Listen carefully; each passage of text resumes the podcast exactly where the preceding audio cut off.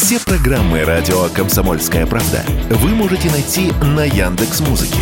Ищите раздел вашей любимой передачи и подписывайтесь, чтобы не пропустить новый выпуск. Радио КП на Яндекс Музыке. Это удобно, просто и всегда интересно. Автостопом по России. Журналисты «Комсомольской правды» Владимир Варсобин и Иван Макеев едут через всю страну и общаются с самыми разными людьми. Владимир Варсобин, радио «Комсомольская правда». Заканчивается автостоп, экспедиция Калининград-Владивосток, последние очерки. «Будь проклят этот гад!» – вопил в очередной раз спасенный Макеев. Когда он вынырнул из темноты, его глаза горели адским огнем. Бедный Ваня. Борьба за жизнь, минус 30 посреди тайги, как тут не осатанеть. Ему повезло, что мой водитель задержался у Могочи, мы проезжали мимо терпящего бедствия компаньона. Тогда ему бы оставалось только бежать, рассудительно заметил мой водитель водитель, час бы протянул. Сковородина, столица силы Сибири, через нее идет в Китай знаменитая труба, мы столкнулись с странной проблемой. Гостиницы заняты. Словно это не сковородина, а довоз. Еле-еле добыли конуру в хостеле. Оказывается, командировочные со всей России слетелись сюда на край мира, словно комары. Дальний Восток кипит. Запада на Китай идут тысячи дальнобоев.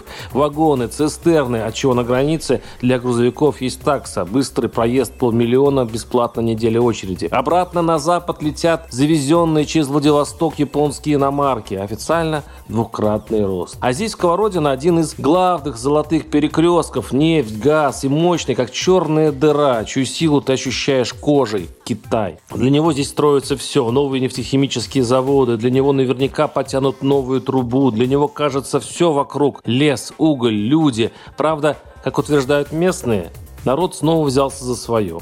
Выбирая между работой в «Газпроме», 70 тысяч бесплатная путевка на юг, но Дисциплина, ежедневная трубочка на алкоголь, участие в спортивных соревнованиях и обычной халтуркой тысяч за 30 они часто выбирают последнее, бедную, но спокойную жизнь. А что я все пеняю на народ? Власти тоже хороши. По дороге читаю новости. Российские власти, цитирую, должны продумать меры по защите страны от утечки мозгов, заявил премьер-министр Михаил Мишустин.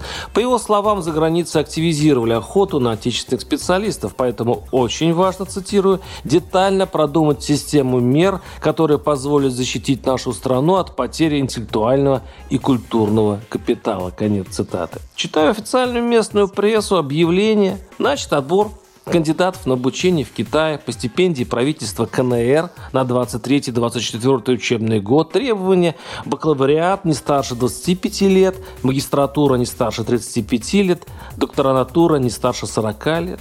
Интересно, думаю я и разгадать бы наших чиновников, проникнуть бы в их хитрый мозг. Если в Китае это утечка мозгов, тогда надо срочно прекратить это безобразие. Если это не утечка, а братская помощь союзнику, так, так и скажите. Отсюда из глубинки логика Москвы вообще выглядит очень интересно. На подъезде к Тюмени в придорожном кафе как-то я, например, встретил мужичка. Сидит злой, Москву костерит. Напротив отличный новенький автобан с иголочки. Все по чипу.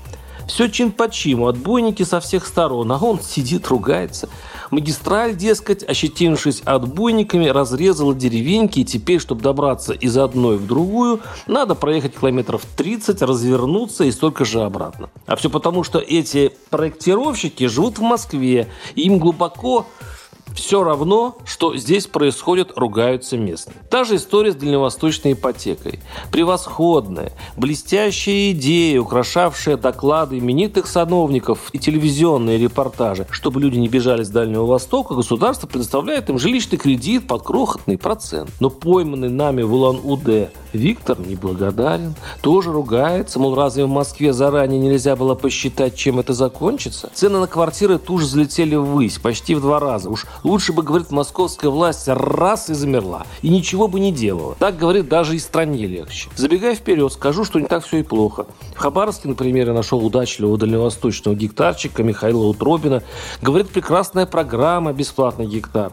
Маялся Михаил по съемным квартирам, сейчас построил дом, прописал туда детей детей. Правда, говорит, у него получилось это скорее вопреки, чем благодаря, потому и таких счастливчиков немного. Не проработана, говорит программа. Если бы ее сделать по уму, то гектары бы подготовить, спланировать. Здесь дорога, здесь газ, здесь школа. А получилось, как бог на душу положит. В общем, как шутил Жванецкий, тщательнее надо. Страна большая, каждое необдуманное решение – лишняя боль. Барсобин телеграм-канал, читайте, там есть все.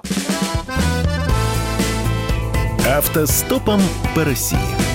Журналисты «Комсомольской правды» Владимир Варсобин и Иван Макеев едут через всю страну и общаются с самыми разными людьми –